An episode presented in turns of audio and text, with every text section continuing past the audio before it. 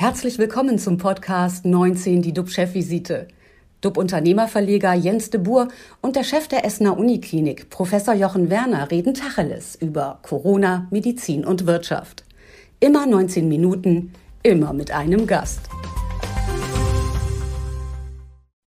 Herzlich willkommen zur Chefvisite. Unser Thema heute: Quarantäne-Chaos. Wer zahlt, wenn ich zu Hause bleiben muss? Wie immer mit an Bord mein Kollege und Experte Professor Dr. Jochen Werner, Chef der Uniklinik in Essen. Moin, moin, lieber Jochen. Ein ganz herzliches Willkommen auch aus Essen.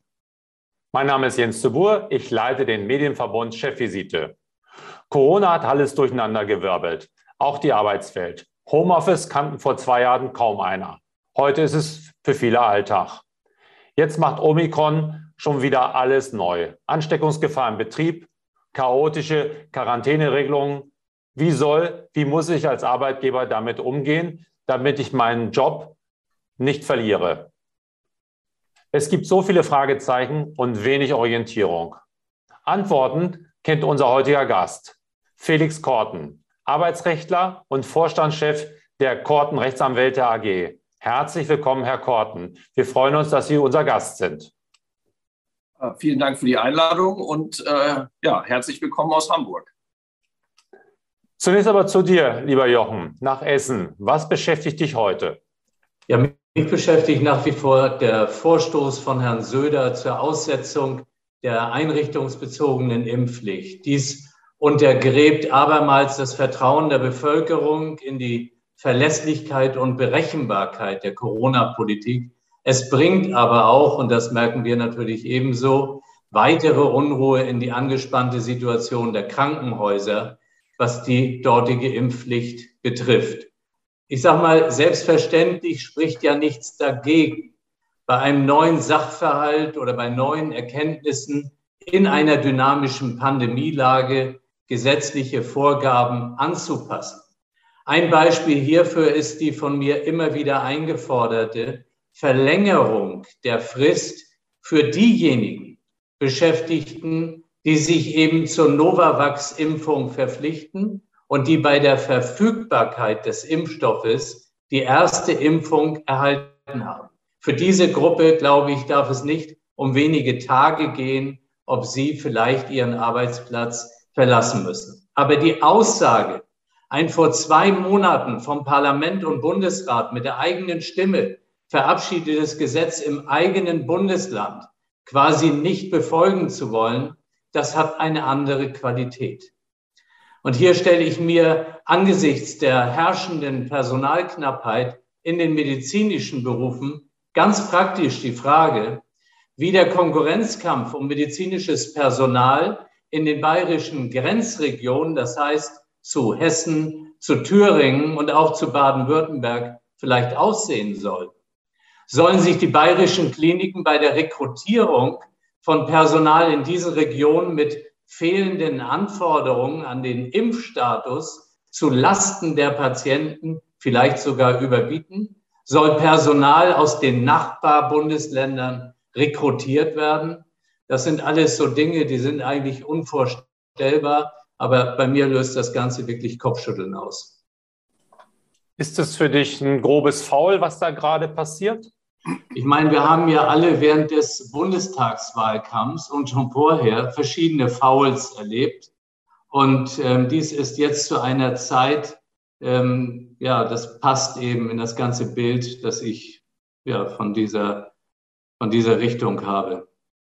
Also im Sport, du bist ja Sportler, würde man wahrscheinlich jetzt eine rote Karte aussprechen, oder? Ja, ich denke, da sind ja, früher gab es ja auch eine Frage, wie viele, es gab ja mal sogar eine grüne Karte, dann gab es gelbe Karten, die gibt es ja noch. Und irgendwann äh, würde man natürlich eine rote Karte schon lange ausgesprochen haben. Herr Korten, was empfehlen Sie denn ungeimpften Krankenhauspersonal? Was sollen Sie denn ab dem 15. März äh, tun? Ähm, ja, man muss sich das, das Gesetz, was ja ab 15. März ähm, gelten soll, vielleicht einmal anschauen und nicht äh, nur auf die mediale Darstellung achten. Ähm, eine, ein Bußgeld oder eine Sanktion sieht das Gesetz nämlich, anders als es in den Medien dargestellt wird, nicht vor.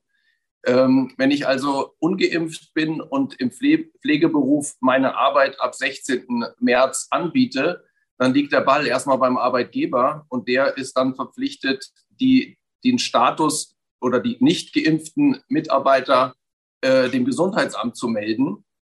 Und äh, da liegt dann erstmal der Ball. Ähm, und das Gesundheitsamt kann dann eventuell ein Betretungsverbot äh, für, den, für den Arbeitsplatz verhängen. Ähm, aber unmittelbare Bußgelder oder arbeitsrechtliche Sanktionen ähm, sehe ich dort erstmal nicht, die da greifen könnten. Und jetzt ist es ja so, dass die Gesundheitsämter ja nun überhaupt nicht überlastet sind. Äh, das war jetzt ironisch. Sie sind komplett überlastet. Das wird da ja auch zu Ungleichbehandlung oder kommen dann irgendwie, oder? Das wird sicherlich zum Chaos ähm, weiter beitragen, äh, sodass hilfreich, da bin ich bei Herrn Professor Werner, ähm, dieser Vorstoß aus Bayern auf keinen Fall ist. Wie sieht es eigentlich in anderen Branchen aus? Kann eine Untersuchung durch einen Arzt im Unternehmen angeordnet werden oder das Unternehmen sagen, du musst zum Arzt gehen und dich dort untersuchen lassen, ob du infiziert oder geimpft bist? Also wir haben ja mit dem Paragraph 28a des Infektionsschutzgesetzes eine sehr klare Regelung, äh, die dem Arbeitnehmer eben vor Betreten des Betriebes auferlegt, ähm, einmal seinen Impfnachweis, genesenen Nachweis oder einen negativen Test vorzulegen, ähm, sodass der Ball dort beim Arbeitnehmer ist und der Arbeitgeber eben in der komfortablen äh, Lage ist, diesen Impfnachweis, genesenen Nachweis oder eben den Test prüfen zu können, aber auch zu müssen. Ähm, insofern besteht eigentlich diese, die, die, die, der, die Grundlage für diese Frage nicht, weil da das Gesetz eben ganz klare Regelungen vorsieht. Kann denn mein Chef. Hm? Grundsätzlich ist es so, dass ähm, anlasslose Kontrollen äh, von Beschäftigten ähm, auf eine Infektion wohl nicht möglich sind, sondern nur, wenn der begründete Verdacht besteht, dass ein Arbeitnehmer infiziert ist. Dann kann eben die Beibringung eines amtsärztlichen oder ärztlichen Attests ähm, oder eines Betrie eine betriebsärztliche Untersuchung verlangt werden. Kann denn mein Chef mich zwingen, dass ich mich impfen lassen muss? Nein, wir haben äh, keine allgemeine Impfpflicht äh, und deswegen ähm, sieht das Gesetz vor äh, Impfnachweis, genesenen Nachweis oder einen negativen Test. Wenn ich jetzt das Gefühl habe, dass ich auf der Arbeit nicht ausreichend geschützt bin vor einer Infektion, kann ich dann einfach nach Hause gehen? Nein, das kann ich nicht. Ähm, ich muss wie, wie üblich in, in so einem äh, Dauerschuldverhältnis äh, des Arbeitsverhältnisses ähm, das Gespräch suchen ähm, und äh, darauf hinweisen, dass ich äh, und auch welche konkreten Schutzmaßnahmen ich für nicht eingehalten äh, erachte und kann mich dann, wenn der Arbeitgeber darauf nicht reagiert, eben bei der Arbeitsschutzbehörde beschweren. Ähm, aber hier ein, ein Gefühl, ähm, dass ich nicht ausreichend geschützt bin, reicht auf keinen Fall, meine Arbeit, meine Arbeitsleistung zurückzuhalten und zu Hause zu bleiben. Jetzt bekomme ich vom äh, Amt, vom Gesundheitsamt ähm, ein Schreiben, dass ich in Quarantäne soll. Wer zahlt dann meinen Verdienstausfall?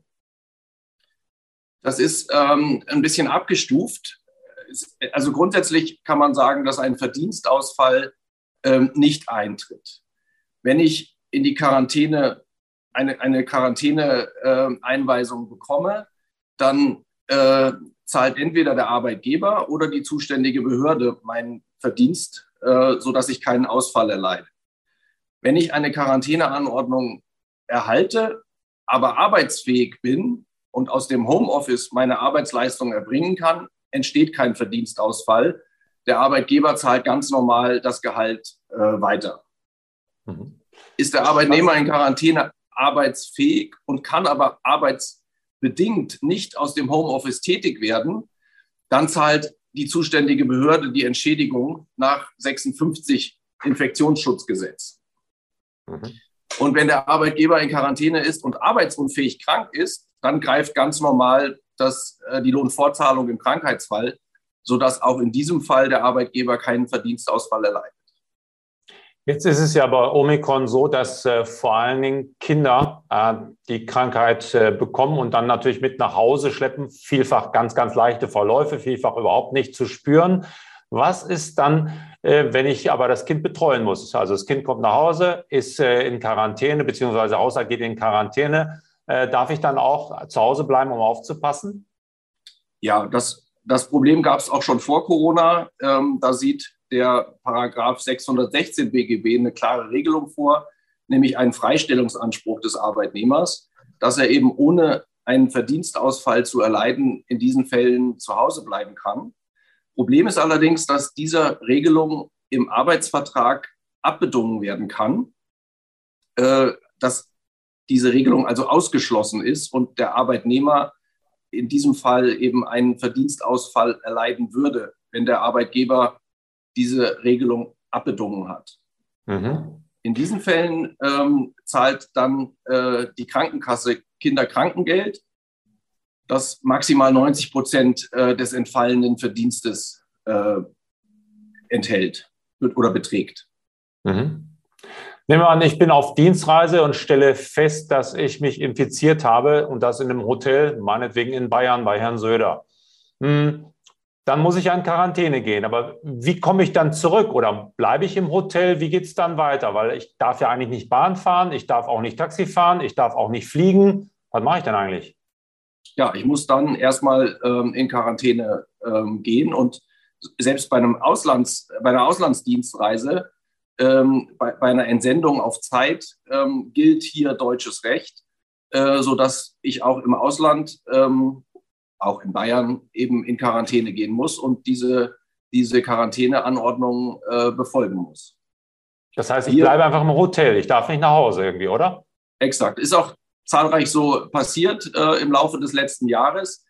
Gibt es einige äh, oder zahlreiche Fälle, wo, wo Leute äh, entsendet waren ins Ausland und äh, dann äh, dort eben die Quarantäne ähm, einhalten mussten. Gibt da sieht auch, dass da, da gilt aber, wie gesagt, deutsches Recht, sodass hier auch Entschädigungsansprüche nach dem Infektionsschutzgesetz eben Anwendung finden, auch wenn äh, die Quarantäne im Ausland eingehalten werden muss. Gibt es jetzt zum Schluss, letzte Frage, gibt es einen Corona-Justiz-Case, der Sie in den letzten Tagen, Wochen etwas mehr beschäftigt hat? Einen, ich sag mal, Sex and Drugs and Rock'n'Roll-Fall dann irgendwie, wo man sagt, Mensch, äh, das ist ungewöhnlich? Ja, wir sind ähm, hier auf, auf äh, Seiten der Arbeitgeber natürlich in, in Fällen auch äh, beschäftigt, wo ein Arbeitnehmer negativ getestet ist, der Arbeitgeber ähm, den Betrieb aber schließen muss wegen einer Quarantäneanordnung. Ähm, und da stellt sich natürlich die Frage, wer trägt das Risiko ähm, so einer solchen Betriebsschließung? Kann der Arbeitgeber äh, dann den Lohn zurückhalten, weil er seine Arbeitnehmer ja nicht beschäftigen kann? Mhm. Und äh, das ist hochspannend und auch umstritten. Ähm, das Land, Landesarbeitsgericht Düsseldorf hat äh, im letzten Jahr entschieden, dass das Betriebsrisiko auch in diesen Fällen der Arbeitgeber trägt äh, und also die, die, die, die Lohnzahlung äh, weiterleisten muss, obwohl er den Betrieb schließen muss. Das ist auch nicht einfach für alle, würde ich sagen, weder für den für Beschäftigte als auch für die der zum Teil sehr gebeutelten, in manchen Branchen mega gebeutelten äh, Unternehmern.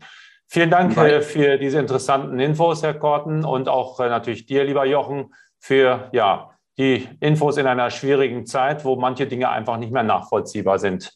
Liebe Zuschauer, unsere Chefvisite ist für heute vorbei. Wir sind morgen wieder für Sie zurück und äh, wir bieten Ihnen Orientierung und halten Sie auf dem Laufenden. Klicken Sie wieder rein, werden Sie Abonnent und äh, bleiben Sie gesund. Tschüss aus Hamburg. Und aus Essen. Ja, auf Wiedersehen. Bleiben Sie gesund. Das war 19 die DUB-Chefvisite als Podcast. Die Videos dazu gibt es auf watz.de und auf dub-magazin.de.